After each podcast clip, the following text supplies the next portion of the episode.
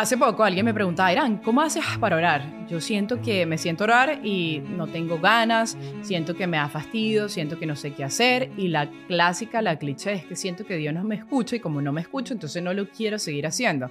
Y ustedes saben que yo estoy obsesionada con el diario de Santa Faustina y leí algo que lo quiero decir aquí en este monólogo en voz alta porque me ha ayudado mucho a mí en esa oración, porque dice así.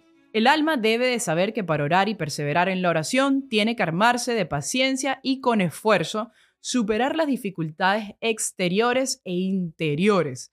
Y lo que más me, resaltó a mí es la palabra paciencia y esfuerzo, algo que nosotros los seres humanos le huimos, le huimos porque no somos pacientes, porque nos cuesta demasiado esforzarnos en eso y aún más en la oración. ¿Y por qué tenemos que armarnos de paciencia y esforzarnos para luchar y superar todas estas dificultades? Ella habla de que cuando uno empieza en este camino, siempre y cuando empieza y cuando termina, vamos a tener dos tentaciones o dos cosas, las dificultades exteriores y las interiores. ¿Cuáles son las luchas interiores que nos pasan cuando queremos dedicarle tiempo a la oración, a esa entrega con el Señor? Te vas a encontrar dice Santa Faustina, estas cuatro cosas, el desaliento, la aridez, la pereza y las tentaciones.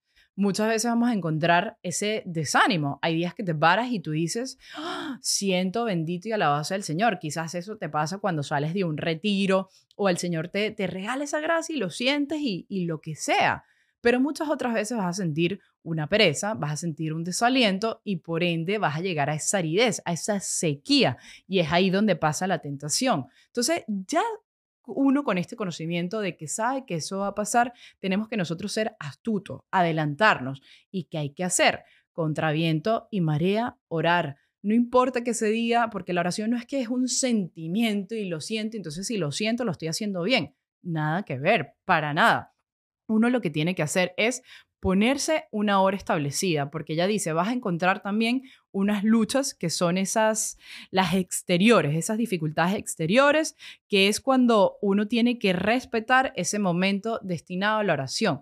¿Por qué? Porque siempre va a pasar algo que te quite ese tiempo de la oración. Te va a salir, o te van a llamar, un trabajo, va a haber un inconveniente. Entonces uno tiene que ser, respetar el tiempo de la oración. Uno tiene que programarse. Así como uno se programa para ir al gimnasio, uno se programa con sus dietas, con sus comidas y con todo, tenemos que nosotros también ser disciplinados. Cada quien sabrá cómo manejar su horario, cómo manejar su vida, pero tenemos que abrir este espacio a la oración, simplemente a la oración, lo sientas o no lo sientas, para uno poder irse luchando todas esas batallas que vamos a encontrar. Porque la vida, la gente piensa, y yo también pensaba que, que la vida espiritual es así, así, y ya no, vamos a ver subidas y bajadas. Como decía San Juan de la Cruz, en la subida del Monte Carmelo, en esa montaña, es de subir y bajar, subir y bajar. Entonces, ¿qué tenemos que ser nosotros? Constantes. Cada día es único, cada día es diferente, cada día tiene sus propias batallas y nos vamos a sentir, yo no sé cómo me voy a sentir mañana, especialmente las mujeres que somos bipolares. Lo que siento ahorita quizás en tres horas no lo voy a sentir, entonces por eso tengo que destinar mi tiempo a la oración, programarme y orar contra viento y marea para no llegar a ese desánimo total. Muchas veces si te sientes que quizás, ah, es que no siento, no siento, es que el Señor te quiere llevar a otro paso más. Ya hay que dejar de sentir, porque los sentidos es lo que nos ata a, a, la humanidad, al ser humano, porque somos terrenales, los sentidos.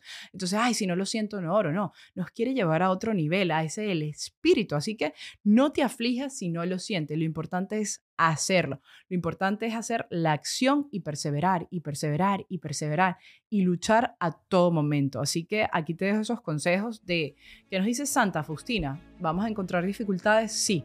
Pero ¿qué hacemos ante esas dificultades? ¿Nos disponemos a orar y lo vamos a hacer con paciencia y luchando esta batalla? ¿O nos vamos a poner a llorar y a rendirnos y a decir, ¿sabes qué? Yo no puedo. Así que bueno, ahí se los dejo. Amén.